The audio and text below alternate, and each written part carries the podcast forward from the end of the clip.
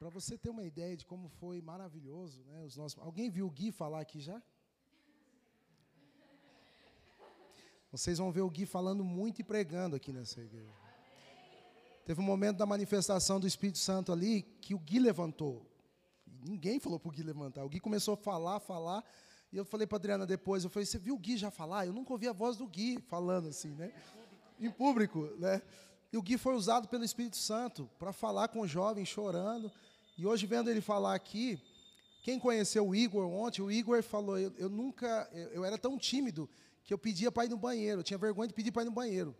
Né? O Igor hoje não para de falar, você tem que tirar o microfone do Igor. Vai ser assim na vida do Gui, em nome de Jesus, pregando o Evangelho, em nome de Jesus. Alguém já viu frango sendo multiplicado? Alguém já viu? Nós vimos lá, extraordinário. Nós entramos em desespero, a coisa acontecendo, Jana, Carol e a Cris na cozinha, Denis, mágicos, né, assim, de Deus, os, as mãos ali, sempre calmos, né, calmando o nosso coração, e Deus conduziu todas as coisas. Deus multiplicou o frango. Foi no meu dia o frango, né? Foi logo de cara assim, foi Deus, foi no domingo. Olha o que nos espera, ainda tem até terça, né? Mas Deus foi muito bom. Então eu louvo a Deus. Eu, eu pedi para eles ficarem aqui, porque além deles, né, o Pedro é, é pastor ali naquele momento, junto conosco, estava ali o tempo todo, principalmente na área espiritual comigo. O presbítero Denis também estava lá, mais voltado para a cozinha. Mas ele ali comigo, ali também, com os meninos, novos na fé, né, novos na caminhada de liderança. Ah, então, foi um suporte para mim. Eu louvo a Deus pela vida do Pedro, que me ajudou a carregar tudo isso. E a Mi, gente, que está com essa equipe aí também, que, que ajudou muito na realização desse acampamento, além de todos os voluntários, obviamente, mas esses estiveram mais à frente trabalhando aí, Mi, o Gui e a Fábio, é, movimentando e organizando todo o acampamento. Para fechar, eu queria compartilhar aí a minha parte como pastor, compartilhar um momento que nós tivemos ali, durante o louvor, acho que foi no, no domingo. Que dia que o Carlinhos pregou? Pastor Carlinhos. Segunda. Na segunda noite nós estávamos, eu estava dirigindo louvor e Deus pediu ao meu coração para nós falarmos sobre paternidade, ministrar sobre paternidade. Nós começamos a ministrar ali sobre paternidade ah, para a vida de algumas adolescentes e jovens que estavam com corações feridos em relação aos pais, ao pai em específico, e nós tivemos tempos de confissão ali. Após o culto, tempo de confissão de pecados, tempo de confissão de ódio de pai, ódio de mãe, corações fechados. E o pastor Carlinhos, depois que ele foi falar, depois da minha fala, ele falou: Não vou pregar, vou dar um testemunho meu sobre paternidade. Ele começou a falar que o pai dele, desde pequenininho, chamava ele de mijão, porque ele tinha incontinência, uni, uni, uni, continência urinária. E desde pequenininho, fazia na cama, fazia o xixizinho na cama, e o pai dele apelidou ele de mijão. Ele cresceu com isso, cresceu com muito ódio do pai, parou aqui, cresceu com muito ódio do pai, e deu testemunho para nós desse ódio.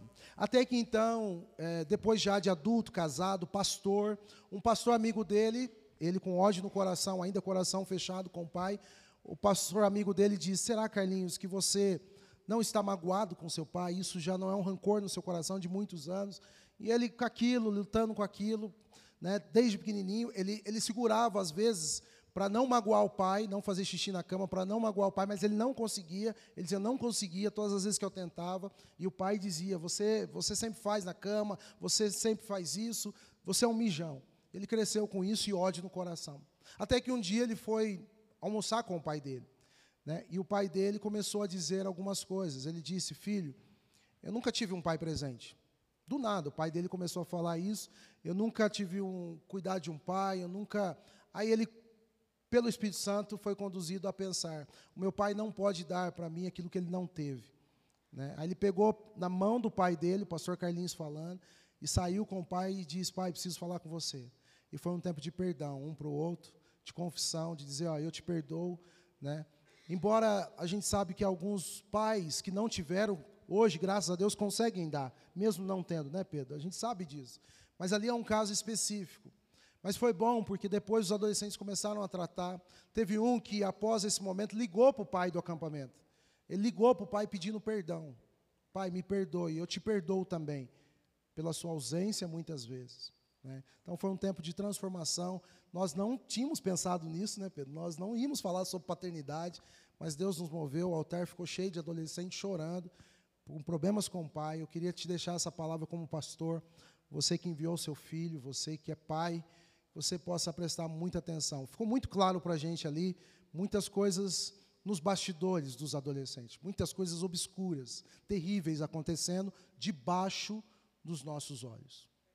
Então, cuide do seu filho, atente para o seu filho, esteja com o seu filho, olhe as necessidades dele, ouça o seu filho. Cuidado com o que você fala, porque cai no coração e é muito peso. É muito peso. Eu estou revendo algumas falas minhas ao Samuel. Falei para Adriana, eu preciso corrigir isso na minha vida. Porque Deus me mostrou que isso estava caindo no coração do Samuel. Então eu vou parar de dizer algumas coisas.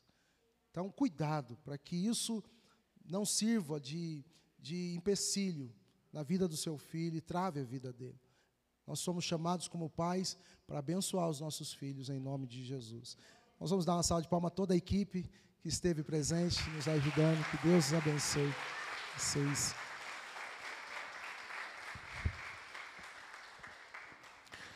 A gente está muito, muito, muito feliz. Eu vou chamar as crianças, elas vão ter o tempo delas.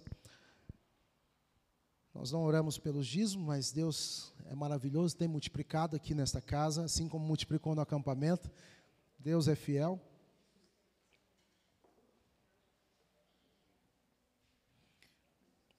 A gente tem também acalmado nosso coração com relação ao protocolo, sabe?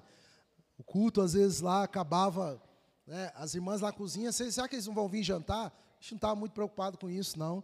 Teve um dia que a gente foi cantando para a cozinha, foi todo mundo cantando, orando com as mulheres lá e o Denis. Foi benção. Miguel, quer falar? Profeta. Quer falar, Júlia? A Júlia, gente, é uma benção. Vocês estão vendo aí o pezinho dela. Eu não sei, ontem não teve o prêmio da mais acidentado, acidentado. Mas foi a Julinha, né, tadinha carregamos no colo, fizemos, mas é o nosso xodózinho, não tem problema. Mas machucou lá, saímos correndo, né, Cris? Foi dar ponto, seis pontos no pé. Cinco? Obrigado pela correção. Cinco. Detalhe, estava lá no hospital brigando com o médico. Eu preciso ir para o culto. O senhor não vai fazer isso, eu preciso ir para o culto. Não é, Cris? Preciso ir para o culto, não posso perder o culto, não posso perder o culto, não posso perder o... E graças a Deus foi benção. O Miguel né, uma bênção de Deus ali, Marina, todos eles, quem mais? O Arthur e o Theo, figuraças. Figuraças carimbadas, né? Caça, tesouro, todos eles, os adolescentes tudo, sabe, não pensa, né? Cadê a Nanda? A Nandinha tá, a Nanda está aqui. Os adolescentes no caça-tesouro, ah, o caça-tesouro ali, ó. E até eu, que sou mais, né, velhinho, e eles aqui, tudo usado por Deus, tá ali, tá ali. Não ouviram eles, perderam. Né? O que, Arthur? Quer falar? Ninguém escuta nós. é um momento de desabafo esse, né? Olha, isso é, isso é profético, hein? Ó, precisa ouvir as crianças dentro de casa. Ninguém escuta nós. Alguém, tá, Deus está falando aqui. Amém? Eu recebi uma notícia muito especial essa semana. Eu saí com o William algumas vezes. O William esteve aqui ontem e tem vindo o William da Fabrício. Eu saí com o William algumas vezes, umas duas vezes, para comprar água. Dentro do meu carro, pus ele comigo. Ele começou a abrir o coração e falou uma vez que o, te, o Miguel foi usado por Deus para falar com ele. Ele disse, pastor, eu quero largar essa vida. Né?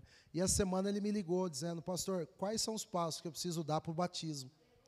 Né? Eu falei, Deus, né? eu mandei para a equipe, eu falei, ó, se tivermos uma vida ali que foi transformada, já valeu tudo que a gente fez. Claudir para lá, Caio Nils, duas vezes, o Marcelo, valeu tudo, tudo, tudo, tudo, tudo, tudo, tudo que a gente fez. Se uma vida foi salva, mas foi muito mais, mas se uma foi, já valeu tudo. Valeu todo o nosso esforço. Amém? Vamos orar por eles. Pai, obrigado por essas crianças, que o Senhor abençoe a tia Nanda, a tia Duda, que eles possam crescer e se desenvolver na tua presença. Em nome de Jesus. Amém. Deus abençoe. Enquanto elas saem, você pode abrir a sua Bíblia, a primeira carta do apóstolo Pedro, capítulo 1. Os versos de 1 a 25. E depois o capítulo 2, os versos 1 e 2. 1 Pedro, capítulo 1.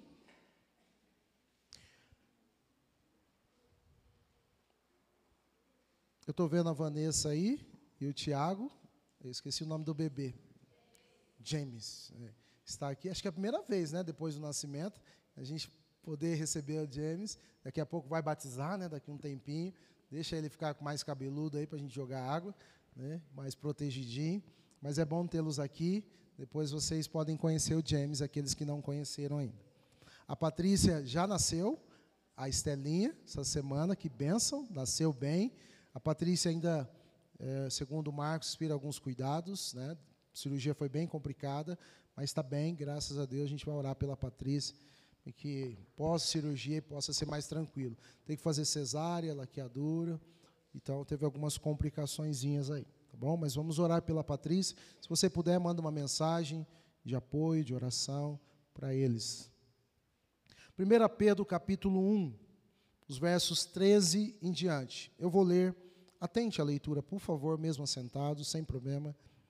Diz assim: Portanto, estejam com a mente preparada, prontos para agir, estejam alertas e coloque toda a esperança na graça que lhes será dada quando Jesus Cristo for revelado.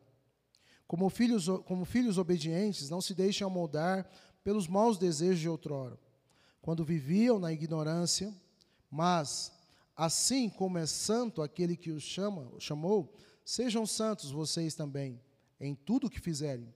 Pois está escrito: sejam santos, porque eu sou santo.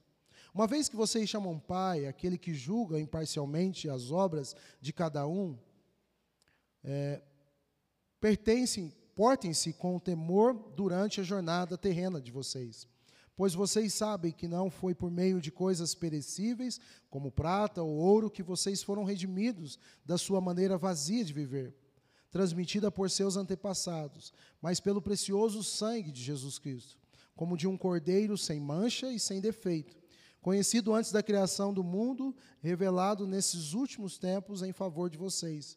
Por meio dele vocês creem em Deus que os ressuscitou dentre os mortos e o glorificou, de modo que a fé e a esperança de vocês estão em Deus.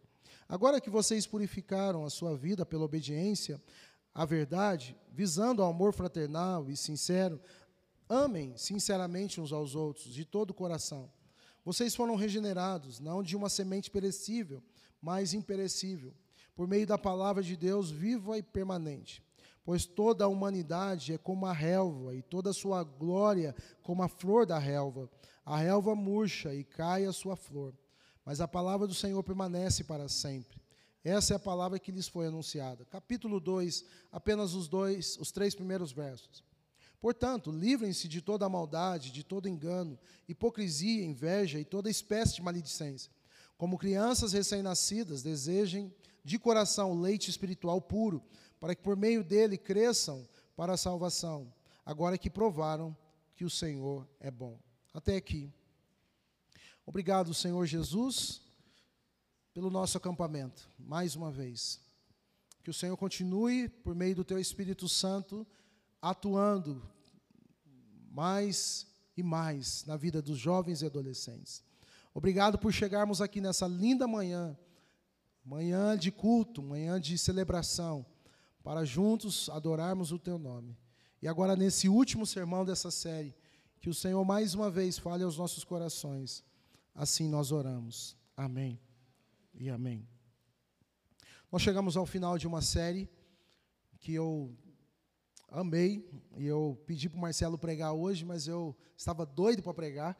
Né? Eu amo pregar, tenho muita dificuldade de dizer não quando sou convidado, embora a Adriana fica doida com isso, né? Não, você precisa descansar, mas eu amo pregar. Eu acho que, acho não, tenho certeza de que não sei fazer outra coisa senão pregar.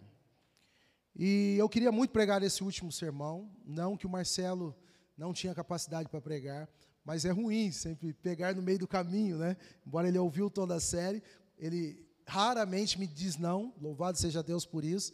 E logo que eu falei, ele falou: "OK, pastor, conte comigo". E eu louvei a Deus por isso. Marcelo, que Deus abençoe sua vida, sua disposição sempre, não só a sua, mas de toda a minha liderança, sempre disponíveis para o reino de Deus. E eu falei, eu vou pregar, né? Fiz tudo o que ele pediu para fazer, ele me deu algumas diquinhas ali, tomei os remédios necessários, estou aí com voz para pregar. Eu acho que você está me ouvindo bem, está tranquilo. Se o, Kleber puder dar um pouquinho mais, aí eu posso falar menos, não tão intenso. Domingo passado nós ouvimos o Josias, que hoje não está conosco, acabou de mandar uma mensagem dizendo que passou muito mal de madrugada, vomitou bastante, talvez é uma virose que tem dado. Ele ensaiou na quinta, o teclado estava até montado, ele ia tocar hoje, mas ele disse, pastor, não vou conseguir chegar. Esperei até o último momento para ver se eu conseguia, mas não conseguiu. Eu falei, irmão, fique em paz, vamos orar por você, para que Deus possa restaurar a saúde dele. Mas domingo passado, algumas pessoas estiveram aqui, outras no acampamento, mas eu consegui estar aqui. E o Josias pregou, o tema dele foi da superficialidade espiritual para a intimidade espiritual. Sorrilha estava aqui, a, a, mãe do Sorrilha, as irmãs, a Ruth, um monte de gente estava aqui. Tivemos um culto maravilhoso. E foi muito bom o que o Josias trouxe ao nosso coração no domingo passado. Eu saí daqui transbordante, já estava com os adolescentes, voltei para lá para o acampamento. E hoje eu quero falar de um outro tema dentro desse tema principal, que é virando a chave, é o nosso último sermão, da infância espiritual para a maturidade espiritual. Vale a pena lembrar, principalmente para o Flávio, ah, que está chegando, retornando, ah, que esse ano nós temos como desafio falarmos o ano todo sobre maturidade cristã, em várias esferas. Né? Nós vamos usar janeiro, estamos usando, fevereiro e março, para falar sobre maturidade espiritual. Os demais meses, abril, maio, junho, serão meses que nós vamos falar de maturidade nos relacionamentos. Mês da família, mês de maio, nós vamos intensificar isso, de amadurecermos nessa área dos nossos relacionamentos. Eu encerro agora, no mês de maio, falando sobre espiritualidade, que é um tema que eu gosto demais. Só para dar um spoiler, né? Eu, eu, fiquei no meio dos adolescentes, eu estou voando né? Na, na, na, nas falas deles, aí nas linguagens. Spoiler é eu sei o que é, mas o que, que é? Fala, Lavinha. Já ouviu? A, a, a, a irmã Cida falou, já ouvi essa palavra.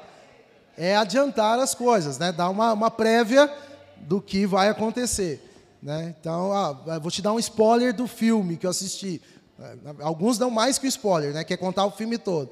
Mas eu vou te dar um spoiler do que é, será a nossa série mês que vem. A série já está pronta. A série vai chamar Doce Presença, resgatando o prazer de estar na presença do Pai. Nós vamos falar sobre isso, da, da, da, do desafio de resgatar. Quantos já desfrutaram da presença do Espírito Santo, da presença do Pai, de maneira íntima e poderosa? Nós vamos falar sobre isso, essa doce presença, nós precisamos resgatar. Então a gente está falando sobre espiritualidade, de crescermos nisso, tá bom? Hoje, o tema de hoje é virando a chave do mundanismo para a santidade, ou a santidade, ok? Virando a chave do mundanismo à santidade. De cara, talvez você está pensando, mas eu não sou mundano, ninguém está dizendo isso. E eu espero que não seja mesmo. Né? Mas nós somos desafiados, encorajados a refletir sobre isso. Se o mundo não tem entrado em nós, ao invés de nós, pela vida de Cristo, entrarmos no mundo, essa foi uma das temáticas principais do campamento. A partir de Romanos, nós mergulhamos em Romanos. Nós ficamos em Romanos capítulo 12, é nos nossos encontros ali, Romanos 12 inteiro. Lemos Romanos 12 inteiro nos grupos. E a ideia central é Romanos 12, 2, né, que diz para nós: Não vos conformeis com esse século, não vos amoldeis a esse mundo, mas transformai-vos pela renovação da vossa mente. E para introduzir essa, esse sermão de hoje, eu quero lembrar de uma fala constante da minha mãe para os filhos.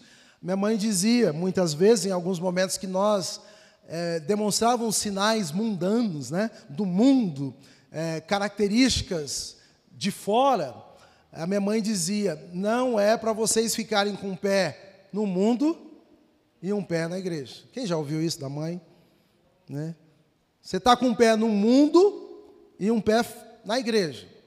Você precisa decidir. Isso era confrontador para nós, né, naquela, naquela época. Sempre foi, quando minha mãe dizia isso, parecia, e eu, parecia não, era o próprio Deus falando para a gente, uma voz.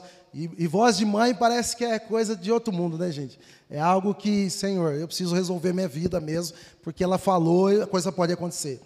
E a gente sempre ficava preocupado. Mas a reflexão, depois dela dizer isso, pelo menos a minha, imagino que o dos meus irmãos também, além de, de conformar, né, ou melhor, confirmar, reconhecer que ela tinha razão no meu coração. Opa, agora acho que funcionou, né? Não estava funcionando. Ô irmão, benção aí. Além de, de confirmar isso no meu coração, que ela tinha razão, eu, eu, eu era conduzido pelo Espírito Santo, pode abaixar, Kleber, um pouquinho mais. Eu era conduzido pelo Espírito Santo para, talvez, piorar isso no, no nosso modo de ver. E eu chegava à conclusão, depois de ouvir ela, e dizia: Eu acho que eu não estou com um pé só no mundo e um na igreja. Depois de me avaliar, fazer uma autoavaliação, depois da emissão das palavras da minha mãe, eu, eu, eu falava: Senhor, eu acho que eu não estou com um pé só. Eu não estou com um pé só. E a conclusão que eu chegava, eu estou com os dois pés. Há muito do mundo em mim. Há muito mundanismo em mim. E eu cresci com aquilo. A ponto de sempre orar, Senhor, transforma a minha vida. Porque eu quero menos do mundo em mim e mais o Senhor em minha vida. É sobre isso que a gente vai falar nessa carta que eu amo de paixão, vocês já sabem. As cartas do apóstolo Pedro, para mim, são maravilhosas, eu amo. Alguns, sem problema nisso, amam as cartas do apóstolo Paulo, eu também tenho a minha queridinha, que é Romanos. Mas as cartas do apóstolo Pedro, que são duas, primeira Pedro e segunda, eu amo demais. E nesse mês eu já fiz a experiência, aquilo que os pais do deserto chamam de morar em algum livro, eu já vou explicar o que é isso. Eu já morei em 1 Pedro e 2 Pedro em uma semana. Morar numa carta com uma proposta dos pais da igreja, pais do deserto, aqueles que viviam no deserto, viviam em solitude, em devoção, eles diziam do desafio de morar num livro da palavra de Deus. Isso nada é, nada mais, nada menos é do que você estar ali o tempo todo nesse livro. Então eu estou lendo nesse mês, estou terminando todos os dias a carta inteira do apóstolo Pedro, a primeira e a segunda, todos os dias. Isso é morar na carta, isso é morar em um livro. Não é ler um capítulo num dia, mas é ler toda a carta num dia. Isso vai impregnando, isso vai entrando dentro da gente, isso vai entrando dentro da nossa mente, isso vai entrando dentro do nosso coração. Então, os pais da igreja, os pais, oh, pai da igreja, eu tô com, os pais do deserto, eles tinham muito essa coisa da repetição, de fazer novamente. Né? Eles tinham a lectio divina, que é a leitura divina, que é ler em voz alta, ler em voz baixa, ler na mente, mas ler repetidas vezes, para aquilo vai entrando dentro da gente. Isso é provado. Marcelo, que gosta muito de pesquisa, que quando a gente repete movimentos, isso tem mais facilidade da gente é, começar naturalmente a vivenciar. A coisa vai fluindo. Pedro, que luta, né, que é, que é da área do esporte, e outros aqui, o Gui, sabem bem disso. Isso também se aplica à espiritualidade. Uma vez que nós mergulhamos cada vez mais, acho que já foi orado isso, foi falado aqui, mergulhamos cada vez mais, mais a gente vai se parecendo mais com Cristo. Amém, gente? Mais o mundo vai saindo da gente. Mais a gente vai permitindo que a presença de Deus vai nos formando, o caráter de Cristo vai sendo formado em nós. Isso é clássico. Alguém disse uma vez, é uma ilustração conhecida, você já sabe, mas de um homem que foi questionado, né, depois de, de, de no momento ali de desafio, né, de, de voltar num cão e no outro, são dois cães, né, conta a ilustração, um preto e um branco, e ele sempre conseguia, obviamente, é, como é que fala? Votar não, é apostar no cão correto. Então, lá no desafio entre o cão branco e o cão preto, ele votava no cão preto, e o cão preto, ele apostava no cão preto, e o cão preto vencia. No dia seguinte, na luta seguinte, ele colocava, na semana seguinte, ele colocava a sua aposta no cão branco, e o cão branco vencia. Questionado como ele sabia de tudo isso, como ele sabia quem ia vencer a luta, quem ia vencer o desafio, ele responde: é simples. Na semana que eu quero que o cão preto vence, o negro vence, eu vou lá e alimento mais o cão negro. E eu não dou comida para o cão branco. Na semana que eu quero que o cão branco vença, eu vou lá e alimento mais o cão branco, e ele vence. O resumo da ópera, né, ou a, a, a ideia dessa ilustração é que quanto mais você se alimenta, você mais forte se torna. Quanto mais você tem de, da presença do Senhor, nós vamos falar muito isso mês que vem, você mais forte se torna espiritualmente. Isso não significa que você está isento aí, ou isenta de desafios, de tribulações, de lutas, mas mais dele você vai ter. E você deve concordar comigo que uma coisa é estar com o Senhor Jesus em meio às lutas, e outra coisa é estar sem Ele em meio às lutas. É diferente. Muito melhor é passar, é uma fala da minha mãe também, muito melhor é passar os desafios, as tentações diárias que nós temos, cheios dele, do que sem ele. Sem ele nós nos tornamos presas fáceis. Alguém vai dizer talvez, ah, eu não tenho problema em pular o carnaval, em ir para o carnaval, ou estar numa festa, embora dizendo ser cristão, que na minha cabeça não entra.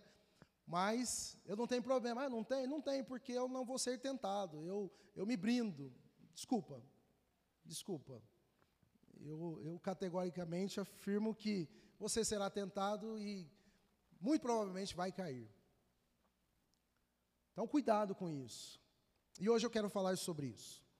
A proposta do Pedro, o apóstolo, para esse povo em quem ele destina essa carta, e ele encontra esse povo envolvido num contexto de confusão e perseguição. Esse era o contexto em que essa carta chega. Perseguição porque os crentes estavam sendo perseguidos, intensamente perseguidos, por pessoas que estavam questionando a fé deles, por pessoas que estavam zoando da fé deles, por pessoas que estavam questionando a fé deles, e aí essa pressão, essa perseguição, que é o termo mais usado para contexto dessa carta, estava subjugando, estava pressionando ou trazendo para trás esses irmãos, essas irmãs, esses crentes. Então o apóstolo vê a necessidade de escrever a eles, porque esse é o nosso contexto diário, é um contexto de perseguição. Ah, no país em que a gente vive, talvez não tão com tantas evidências ou claras evidências de perseguição. E a gente olha para que não chegue a como lugares que a gente está acostumado a ver, em que o povo de Deus é perseguido literalmente, radicalmente. Mas era a perseguição. E essa perseguição, consequentemente, aí vem a outra palavra do contexto, essa perseguição, consequentemente, estava gerando confusão. Confusão a ponto de vir à mente de que vale a pena ser cristão? Vale a pena seguir a Jesus? Porque é tanta perseguição, é tanta luta, é tanta coisa que a gente precisa é, olhar e atentar para viver, é tantas, embora o Evangelho é tão simples, a gente acha que é tanta coisa né, que, que demanda, que faz parte do cristianismo, mas Jesus sempre deixou claro que é muito mais simples do que a gente imagina. Mas essa era a confusão na mente dos crentes. Quando Pedro destina essa carta. Primeiro, perseguição. Nós estamos sendo perseguidos. As pessoas estão falando mal de nós. E nós falamos isso lá no acampamento. O pastor Carlinhos depois falou sobre isso. Ele foi para o acampamento, ele estava é, é, conhecendo uma moça da igreja, e essa moça levou ele para o acampamento. Ele diz que depois do acampamento, as pessoas que ele tinha amizade diziam para ele: Você virou cristão, agora você é crentinho. E aí em diante as perseguições começaram a acontecer. Então talvez você já passou por isso, ou talvez esteja passando. Você que é adolescente foi para o acampamento, vai sofrer mudança, já está sofrendo, e vai ser questionado. Consequentemente, confusão na mente. Vale a pena passar por tudo isso? Além dessa confusão desse povo, tinha uma confusão a quem pertencemos? Ao mundo? Ao culto pagão, as ideologias pagãs. De quem somos? Ou a velha história, um pé lá, um pé aqui, nós somos de Cristo, ou ainda somos do mundo. Então essa confusão estava na mente deles. E Pedro então escreve, eu vou ser sucinto aqui para que você saia com uma ideia só, essa é a minha ideia no sermão hoje, você saia com uma ideia clara. Pedro escreve, deixando bem claro que a consciência é a primeira coisa que eu queria que você atentasse. A primeira coisa, a consciência de quem nós pertencemos ou a quem nós pertencemos é necessária para que nós tenhamos clareza, clareza de que não somos do mundo, em definitivo. Eu vou repetir. A consciência de quem ou a quem nós pertencemos é necessária para que nós tenhamos clareza de que não pertencemos ao mundo. Em outras palavras, para você entender, o apóstolo Pedro está dizendo nesses, nessas cartas, na primeira especificamente, ele estende isso à segunda, mas muito breve, mas ele está dizendo na primeira carta que a tônica dessa carta é que o povo precisava ter a consciência de que pertencem a Deus.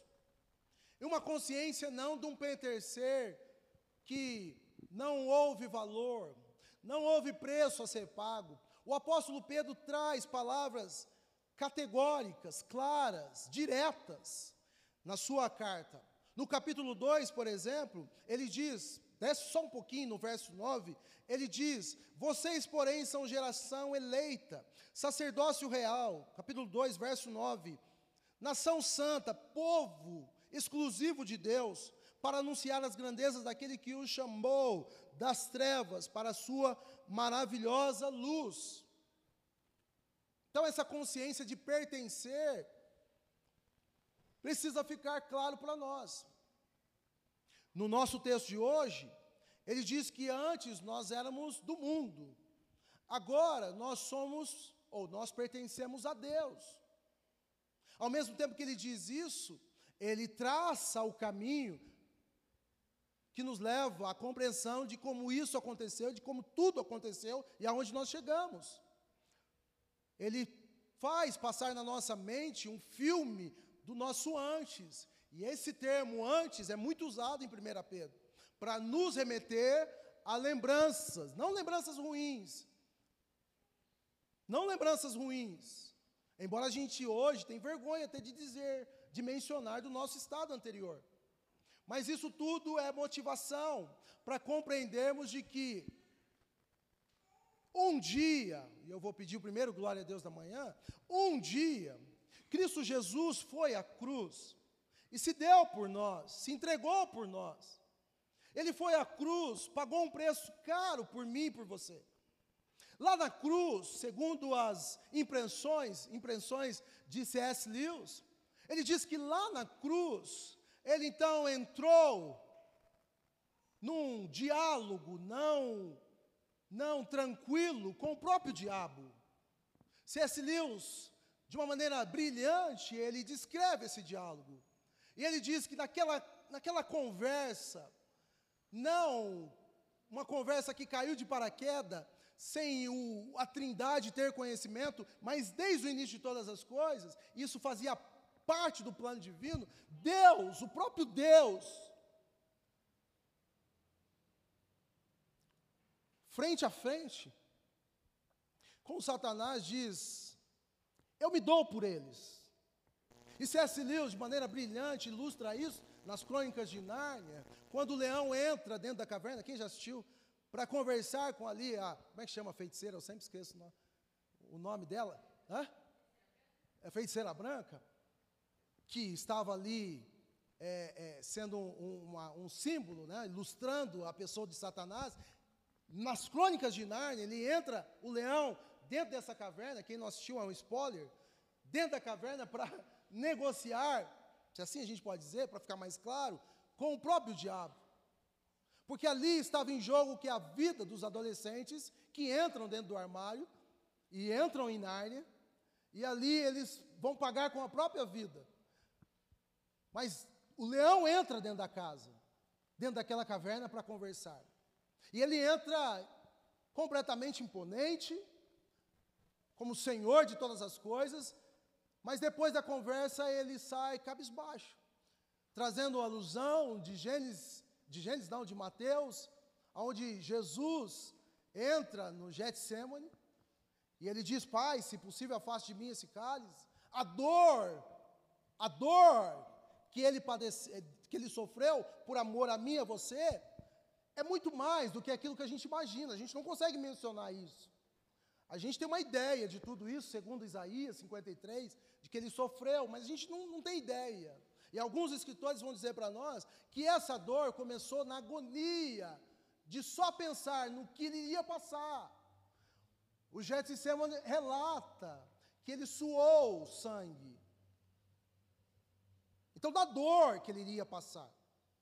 Eu estou dizendo isso para você ter uma ideia, embora eu não vou conseguir, por mais que eu me esforce aqui, a ideia do alto preço que ele pagou por mim, por você. Eu não vou conseguir. Eu, eu, eu, eu, eu honestamente, eu, eu, eu, digo, eu não vou conseguir. Mas eu queria que o Espírito Santo nessa manhã pudesse trazer a, sua, a imensa dor, embora a gente ainda não está né, é, é, no período de Páscoa, entramos na quaresma, mas a imensa dor que ele padeceu por você.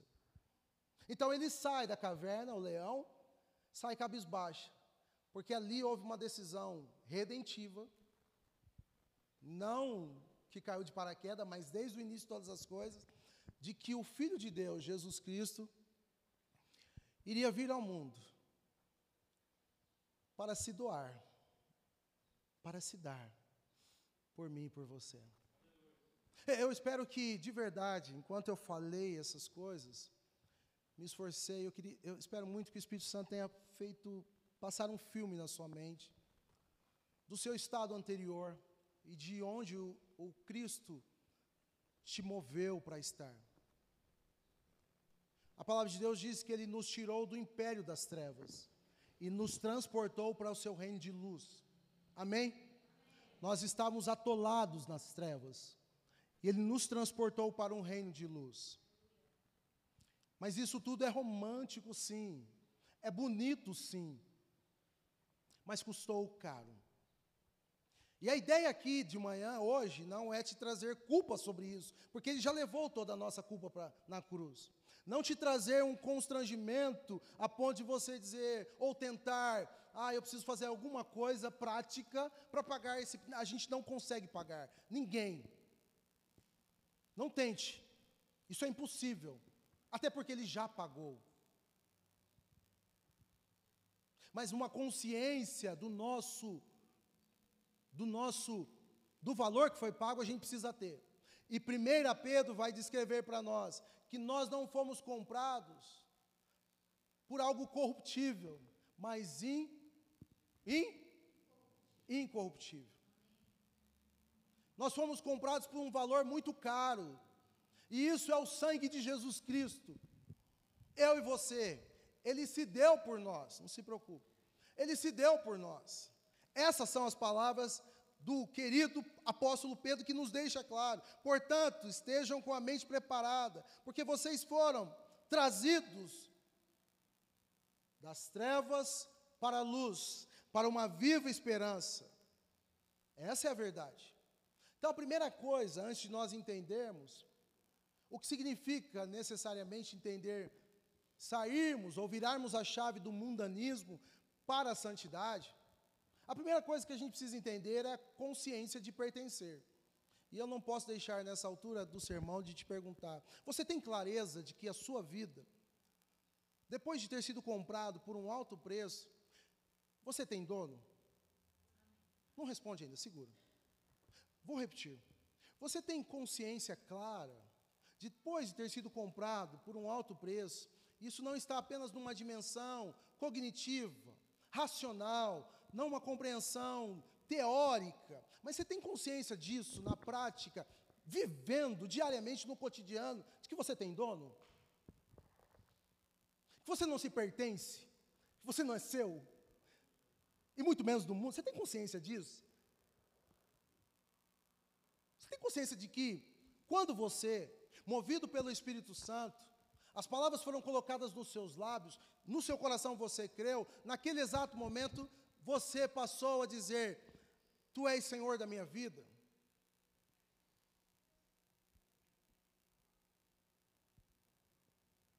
Desde o início, pós-queda, povo de Israel, essa foi, ou esse foi o imperativo que mais ecoou em toda a Escritura. Um Deus que é dono de um povo, um povo que submete a esse Deus. Não existe nada diferente disso.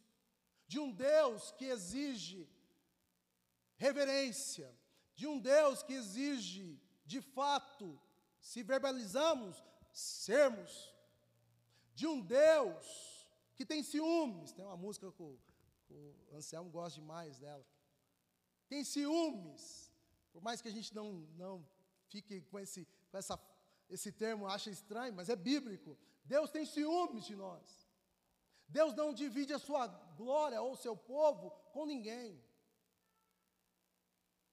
Porque esse preço foi caro, então a gente pertence a Ele. Essa consciência, Sorrilha, Denis, a gente precisa ter urgentemente.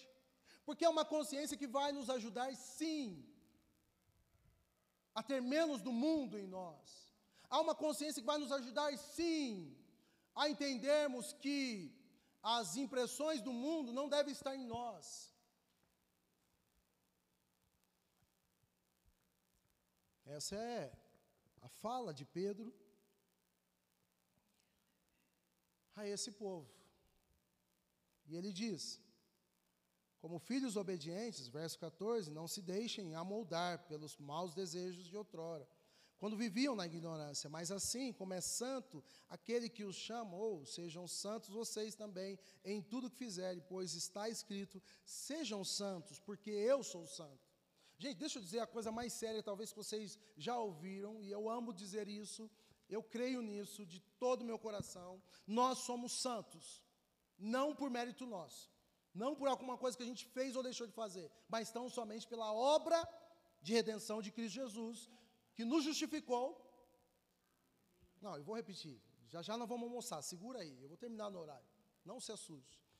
Pela obra do Espírito Santo, Deus está me dando voz aqui, aí vocês estão enrolados. A voz está restaurando. A obra do Espírito Santo em nós, que nos moveu com justificação, proporcionando a nós justificação e, consequentemente, nos tornando santos, não por mérito nosso, mas tão somente por obra do Cristo que foi a cruz.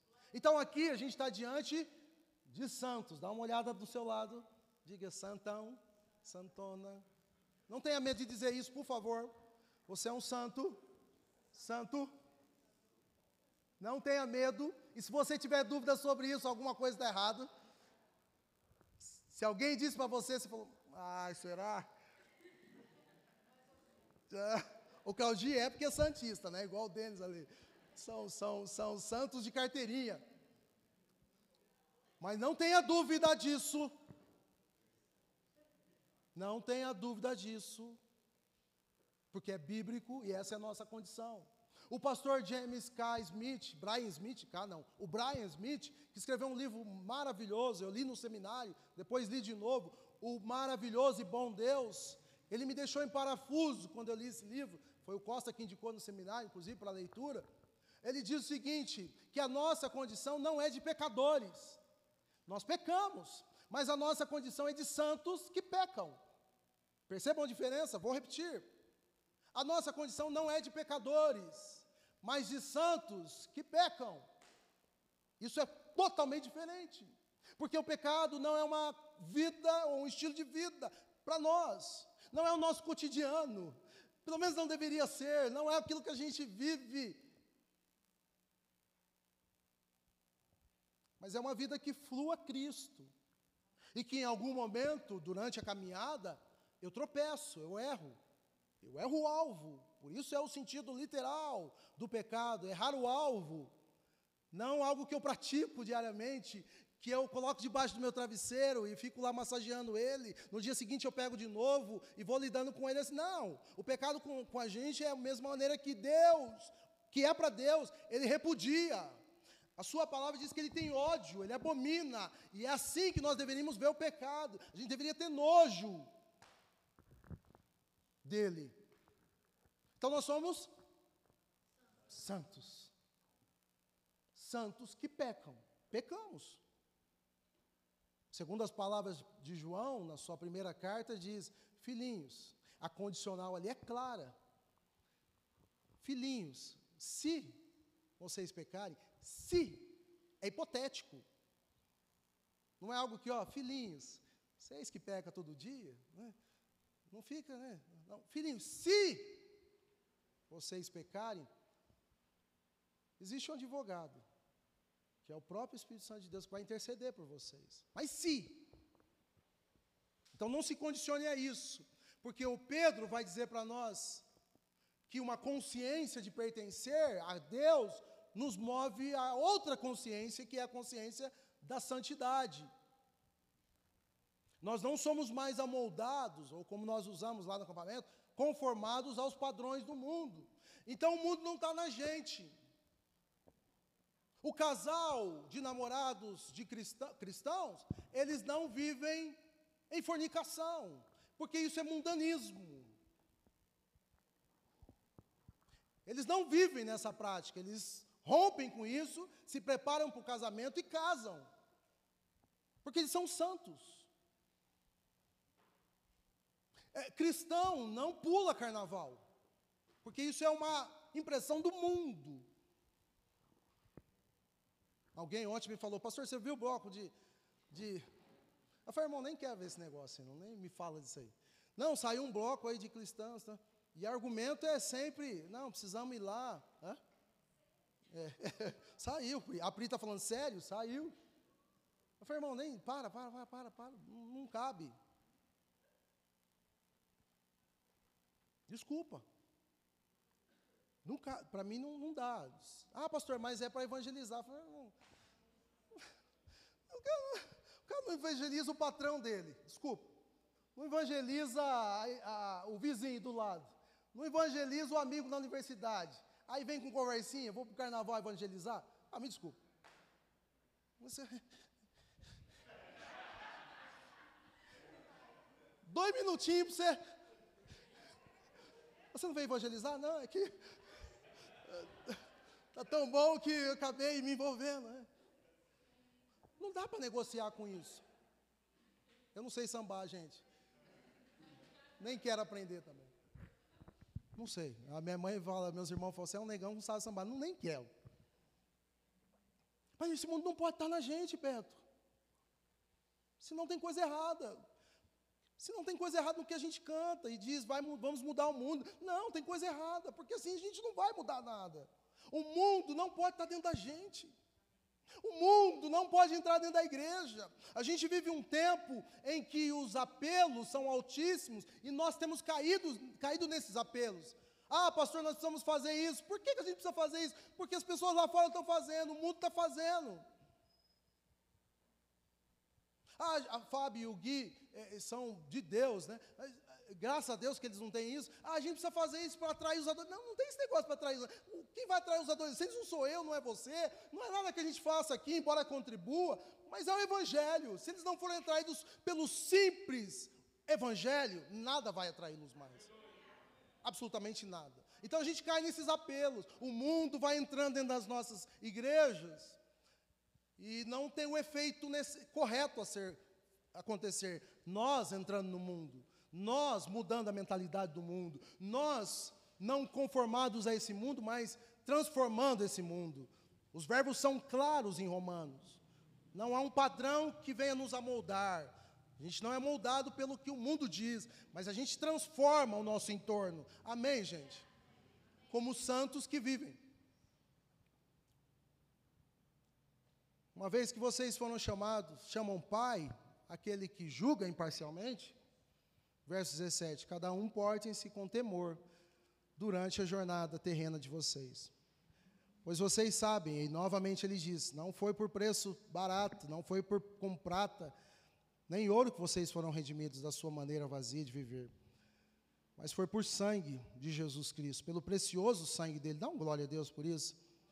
O sangue de um cordeiro sem mancha e sem defeito, conhecido antes da criação. Por meio deles vocês creem em Deus. É por meio de Cristo que ele ressuscitou dentre os mortos, a glorificou de modo que a fé e a esperança de vocês estão em Deus. E aí, a partir do verso 27, eu te chamo a atenção. Para algumas características de buscas que nós devemos passar a realizar. Verso 22. Agora que vocês purificaram a sua vida pela obediência à verdade, visando amor fraternal e sincero, amem sinceramente uns aos outros e de modo que o coração de vocês, de todo o coração, vocês foram regenerados, não de uma semente perecível, novamente ele dizendo, mas imperecível por meio da palavra de Deus, viva e permanente. Pois toda a humanidade é como a relva, e toda a sua glória como a flor da relva, e a relva murcha e cai a sua flor, mas a palavra do Senhor permanece para sempre. Eu novamente repito aquilo que nós temos falado aqui dos nossos dois sentidos de vida, ou pelo menos duas razões claras que nós devemos colocar os nossos olhos e o nosso coração, que é os dois principais mandamentos. Ame ao seu próximo como a ti mesmo. E ame ao Senhor Deus de todo o seu coração, com toda a sua força, com todo o teu entendimento. Essas são as nossas razões de viver. Nós vivemos para isso. Então, a primeira característica, se você quiser anotar, ela envolve, em primeiro lugar, no que diz respeito à santidade, pasme você, envolve a nossa relação horizontal. O amor ao próximo. Porque ninguém pode dizer que é santo se não ama o seu irmão. E a proposta, Pedro já falou um pouco sobre isso, eu falei, obrigado, Deus. A proposta do mundo, deixa eu tentar descrever no que diz respeito à relação horizontal, ou a relação entre nós, é uma proposta caótica. Uma proposta que revela o pior de nós. É uma proposta de olho por olho, dente por dente. É uma proposta de pisou no meu calo, eu vou pisar de novo. É uma proposta de pagar o mal com o mal. A proposta do mundo para as nossas relações comunitárias, com pessoas fraternais, é a proposta de escreveu, não leu? Oh, não era para vocês falar, gente, só para pensar. Brincadeira. É isso aí. E isso estava acontecendo no contexto. Pedro está dizendo: não, se vocês são santos, vocês não devem viver assim com os outros. Vocês não são pecadores mais. Vocês não estão no estágio ou no estado anterior. Não, vocês foram transportados. Vocês devem viver de outra maneira. Ah, então quer dizer, Pedro, que, que pisou no meu calo, eu tenho que dar o outro e falar, pisa de novo. Não, não é assim, gente, calma. Isso é hipocrisia. Ninguém está dizendo que pisar não vai doer, que uma palavra maldita não vai afetar o seu coração e não vai te magoar. Ninguém está dizendo isso. Que você está brindado e não, e que você tem que ser, ah, essa ideia que o mundo tem de nós também, dos cristãos, ah, crente é bobo. Você pode pegar o que quiser deles, que eles vão, ah, Deus te abençoe. Não, não é assim não. Não vem com essa conversa não. Mas o que a gente não faz é entrar ou permitir que o mundo entre na gente. A gente não tem a nossa relação fraternal baseada num padrão do mundo, que é vingança, que é justiça com as suas próprias mãos, que é pagar o mal com o mal. Esse é um padrão mundano. Esse padrão não pode entrar dentro da nossa realidade cristã, de discípulos e discípulas de Jesus. Qual que é o padrão do reino? Perdão. O padrão do reino vai mais uma milha, caminhe mais um pouco. O padrão do reino, longanimidade, benignidade, bondade, mansidão, domínio próprio. É contar dez vezes, é pensar dez vezes antes de falar. É olhar para Cristo e ver como ele lidou com as suas afrontas. Segundo Isaías, diz Isaías que ele foi maltratado, ele foi humilhado, mas ele não abriu a boca. O padrão do mundo é buscar pela sua justiça, pelos seus direitos. Nada de errado nisso. Mas quando a gente busca os nossos direitos e faz prevalecer a nossa justiça, há tudo de errado, porque a nossa justiça, diz a palavra de Deus, é como um trapo de imundícia. Mas nós contamos com qual justiça? A justiça do reino, do reino de Deus. Então, não vivam assim, Pedro está dizendo. Amem uns aos outros. Essa é a primeira característica de santidade. E aí vale a pena você rever a sua condição e a minha, a nossa condição nessa manhã. Vale a pena a gente pensar nisso. Porque a minha maneira de portar ou de me relacionar vai dizer muito do que está dentro de mim. A palavra de Deus diz que a boca fala do que está cheio o coração. Você pode notar, isso é uma pesquisa pastoral. Pessoas cheias do Espírito Santo, quanto mais de Deus elas têm, menos trabalho elas vão dar na comunidade. Pessoas cheias de Deus estão menos, menos acessíveis, menos não, menos acessíveis a picuinhas. Dá uma glória a Deus aí. Pessoas cheias de Deus, não porque se encheram no domingo pela manhã, como diz o nosso amigo Flávio, que hoje está com a gente, né? Por hoje está pago, mas que vieram de segunda, terça, quarta, se enchendo de comunhão com Ele, devocional regular. Essas pessoas têm menos tempo para fofoca. Essas pessoas têm menos tempo para dar ouvido para coisa que não vai levar nada. A minha oração para essa igreja é que seja uma, uma igreja cheia de Deus, porque se ela for cheia do Espírito Santo, ela não vai dar trabalho. Oh, Senhor. Não vamos ouvir coisinhas tão periféricas, tão desnecessárias entre nós, do tipo, ah, pastor, você viu quem falou? Eu não aguento isso, gente. Não, isso me dá, dá um negócio. Isso eu passo mal, eu tenho que tomar insulina. Mais, né? Mas provem vocês, e a gente vai perceber isso, que quanto mais nos enchermos do Espírito Santo, nós vamos viver com problemas? Sim, mas nós vamos viver melhor. Não vai ter nos corredores, você viu, pastor? Fulano, você viu? Falou? Você viu? Você viu? Você viu? Você viu? Você viu? Não vi nem quero ver.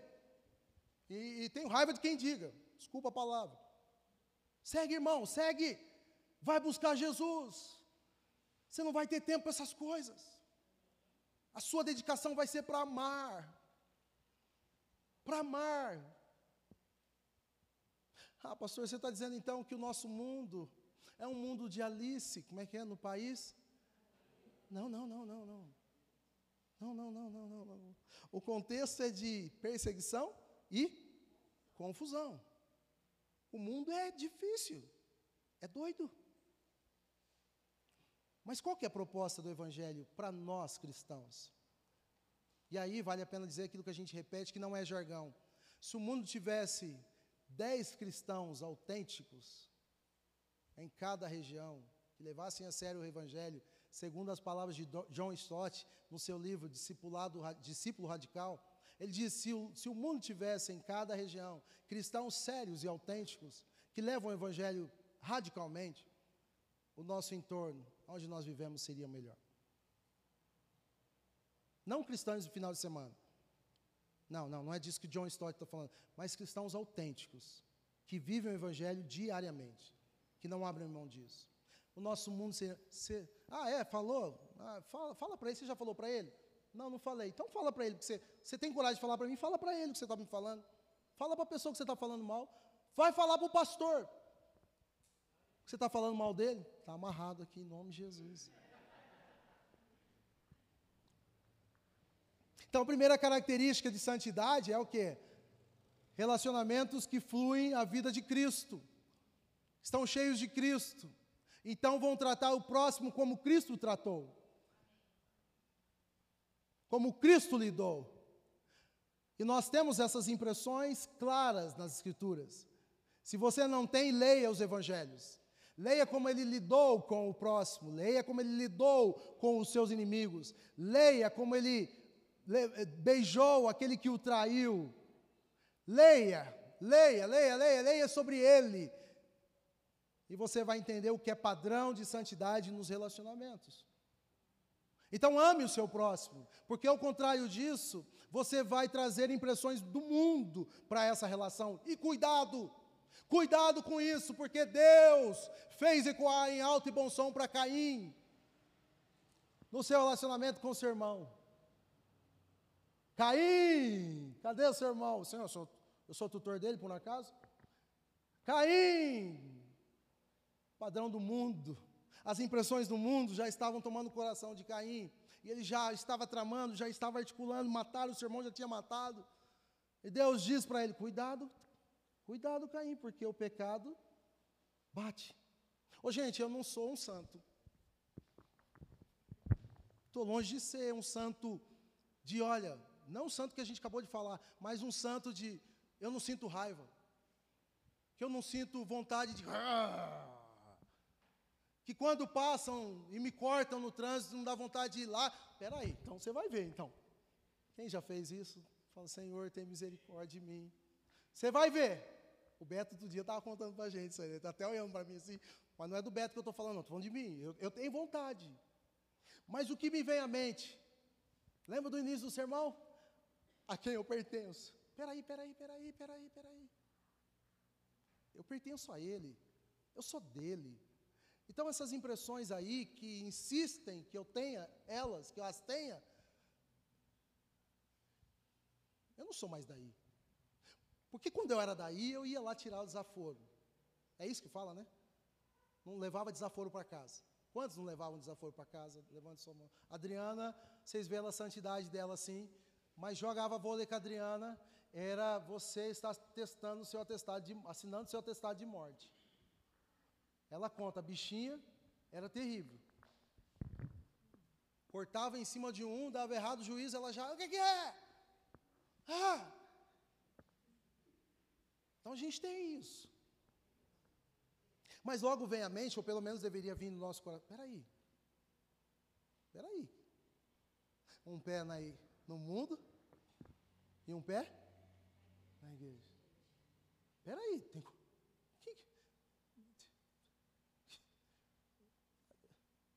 não sei o que está acontecendo. Não, a relação de vocês agora é outra. Então você não deve relacionar com seu irmão ou com seu próximo da mesma maneira que você relacionava antes. Agora as impressões de Cristo devem fazer parte da sua relação. A gente vai falar mais sobre isso esse ano. Eu estou encerrando. No capítulo 2, ele traz mais duas impressões.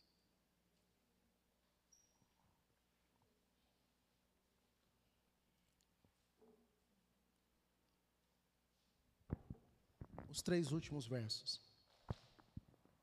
Portanto, livrem-se da maldade, de todo engano, hipocrisia, inveja e toda espécie de maledicência. Eu gosto desse verbo livrem-se. É o verbo que eu amo de paixão nas Escrituras. O apóstolo Paulo usa o verbo não nomeiem, não estejam em vocês coisas desse tipo.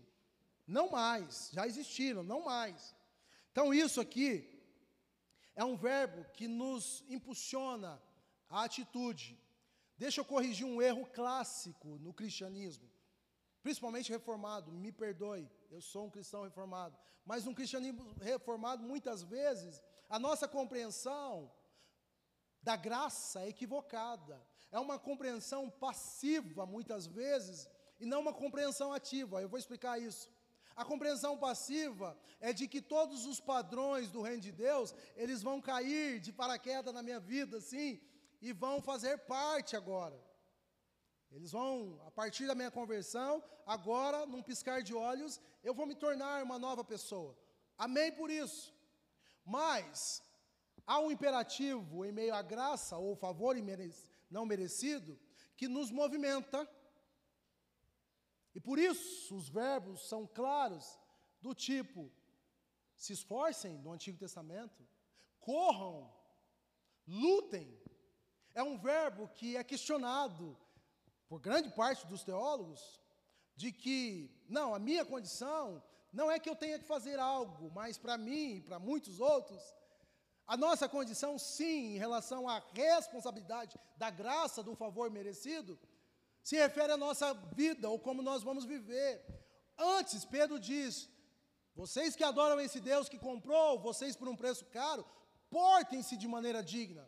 É um verbo imperativo, não é um verbo terceirizado, que diz, Claudir, porte-se por mim. É, que diz Enilce, viva, viva do Evangelho por mim. Que diz, pastor, eu quero pegar carona na sua vida com Deus. Não, é um verbo muito pessoal, que diz, diz sentido a sua responsabilidade e a minha responsabilidade. Então, livrem-se.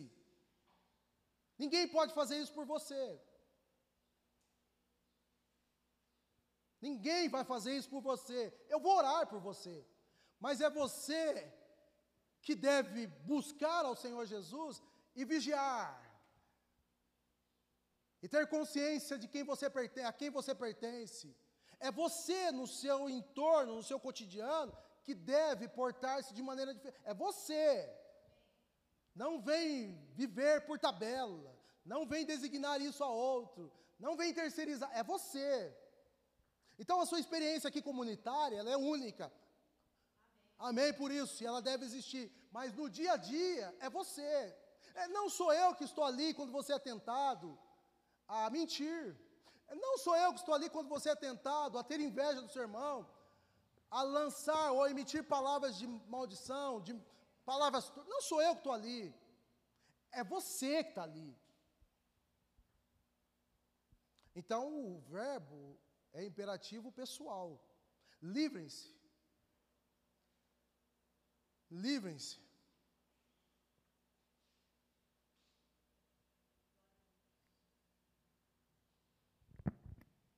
Então, a clareza de que a mesma torneira que sai água limpa, não pode sair água suja. A mesma boca que adora ao Senhor aos domingos, que canta louvores, que elogia os irmãos. Não podem sair palavras. Isso é do mundo. Não é compatível, não tem, não tem coerência. Nessa altura do sermão, você precisa entender que, além da característica de santidade nos relacionamentos, a característica de santidade é de vida vida santa. Não teórica, não cantada, mas vivida. Isso não é utopia. Isso não é uma coisa que está distante da gente.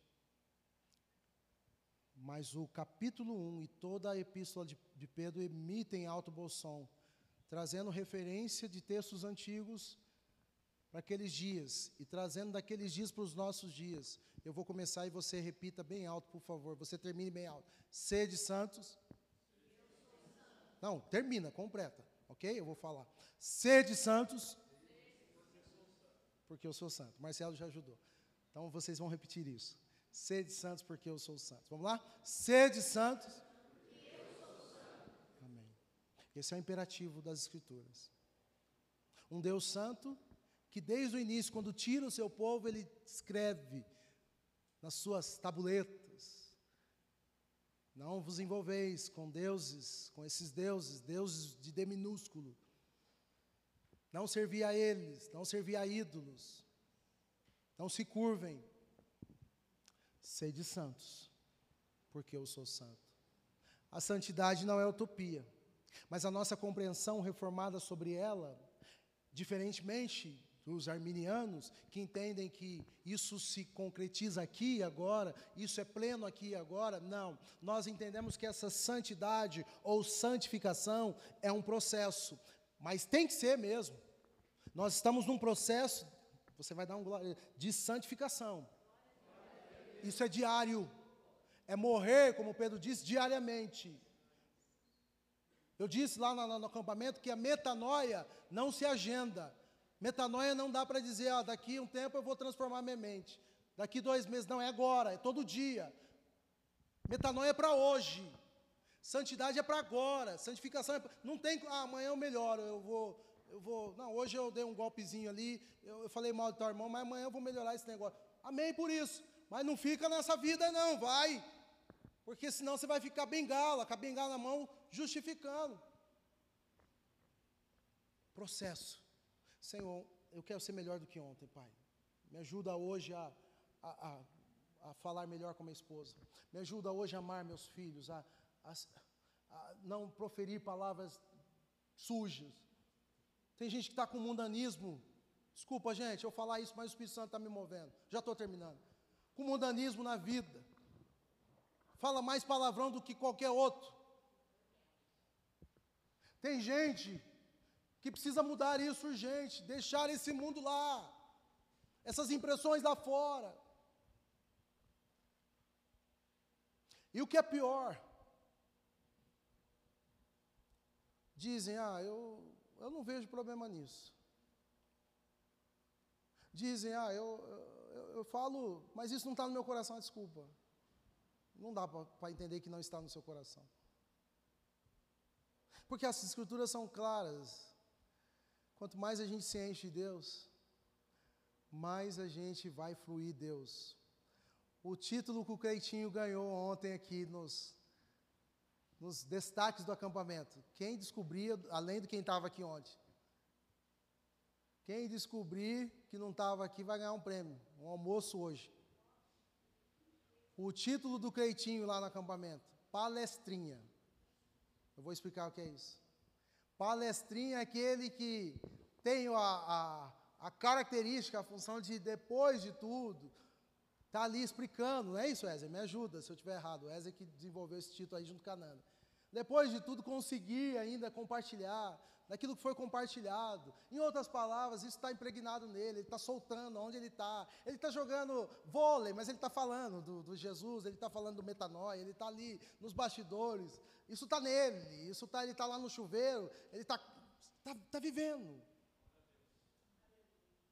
Deixa eu te perguntar, qual foi a última vez eu sei que a irmã Ruth tem isso na segunda-feira com algumas irmãs, mas qual foi a última vez que acabou um culto como esse, por exemplo? Você na semana marcou com dois ou três, vamos conversar sobre o que houve no culto, sobre a palavra? Qual a última vez que você falou do Evangelho um com o outro? Que você disse, eu li isso no livro, numa frase, mas eu não tenho certeza que você não vai saber a última vez, mas eu tenho certeza que você vai saber a última vez quando você fofocou sobre o pastor. Você vai saber a última vez quando você falou mal da sua igreja. Você vai saber a última vez quando você falou mal do seu irmão. Você vai lembrar. Mas você vai ter muita dificuldade de lembrar qual foi a última vez que você falou dos evangelhos um para o outro. Qual foi a última vez que você indicou um livro para alguém ler? Qual a última vez que você disse, pastor, irmão, eu ouvi essa mensagem, mesmo que não seja minha, não tem problema com isso, mas eu ouvi essa mensagem essa semana e queria compartilhar com você. Qual, qual foi a última vez?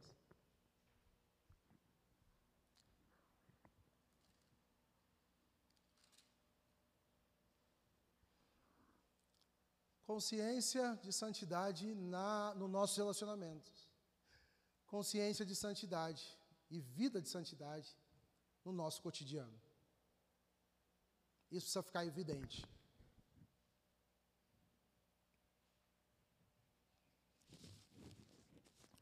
Jesus disse, na sua oração sacerdotal: Pai, eu não peço que os tires do mundo, Jesus tem clareza de que o mundo é o nosso habitat. É aqui que a gente habita. Pai, eu não peço que os coloques numa redoma, A nossa sensação dos quatro dias era não sair de lá. Marcelo, Claudir, não venha nos buscar. Van, não venha nos buscar. Nós queremos ficar aqui. Alguns não, né? Nós estávamos para vir. Mas estava tão gostoso. Nós não vamos jantar. Teve um dia lá que a gente falou: não vamos jantar. Ontem a Bia estava dando testemunho aqui do overflow lá em Vinhedo, que teve durante os dias de acampamento. Eles ficaram das sete horas da noite cantando até meia-noite. São experiências que a gente ama demais. Mas a gente, como Pedro disse nessa manhã, a gente é do mundo. A gente está inserido ali, a gente tem que trabalhar. Amém? A gente tem que estudar, a gente tem que fazer um tanto de coisa. E o desafio é viver essa santidade aonde nós estamos. Aonde nós estamos. Porque o contrário disso é uma mentalidade equivocada, de que vida santa só se vive aqui. Eu remeto-os à lembrança de que o pecado aconteceu aonde? No Éden, no paraíso. Então não tem a ver com questões geográficas. E Jesus ora assim: Pai, eu não peço que os tire do mundo, mas que os livre de todo mal. Essa é a responsabilidade dele, é o que a gente vai poder contar. Mas ele diz também na mesma oração que a vida de vocês no mundo, que vocês não vão ser tirados dele ainda, vocês vão viver nele. Glorifique a Deus, o Pai que estás nos céus. Que exale o perfume de Cristo por onde vocês estiverem. Vocês vão viver aqui, vocês vão continuar. Mas que a vida de vocês, aonde vocês estão, glorifique ao Senhor. Se você não entendeu nada disso, talvez as palavras do Sermão do Monte nos ajudem ainda mais. Vocês não não são desse mundo, Jesus dizendo. Vocês são sal e luz. O sal para não permitir que o mundo se torne cada vez mais corrupto, que não apodreça, que o seu entorno não apodreça, mas que você tempere, que você mantenha, mantenha saudável os seus ambientes, o seu entorno, para a glória dele. Que as trevas ao seu entorno se dissipem com a presença da vida de Cristo em você. Você seja a luz onde você está para a glória do Senhor. Eu disse no início dessa série, o pessoal da música vai chegar. Eu disse no início dessa série que ela seria difícil de ouvir. E esses três meses vão ser. E eu vejo Jesus fazendo isso com seus discípulos. Enquanto ele passou uns dias com eles, o tempo todo com eles, anos com seus discípulos, até a cruz, Jesus trabalhou forjar os seus caráteres o caráter de cada um, a semelhança dele. Então, por mais que esteja, como Pedro mesmo disse ainda hoje, doendo, algumas coisas que eu disse esse mês, o Josias, glorifique a Deus por isso. Exalte a Deus por isso, porque isso Deus está forjando o seu caráter. Deus quer te tornar melhor, espiritualmente melhor. Em nome do Senhor Jesus. Eu sei que é difícil glorificá-lo. Mas há uma coisa que nós podemos contar: Ele estará conosco todos os dias para nos ajudar a passar por tudo isso, a enfrentar todas as nossas tentações, desafios, provações, mas com Ele. A gente vai cantar isso, uma canção bem antiga que eu pensei que pudesse nos ajudar a dizer algumas coisas para o Senhor, para que a gente possa se aproximar dEle. Você pertence a Ele. Você é dele. Vamos colocar de pé.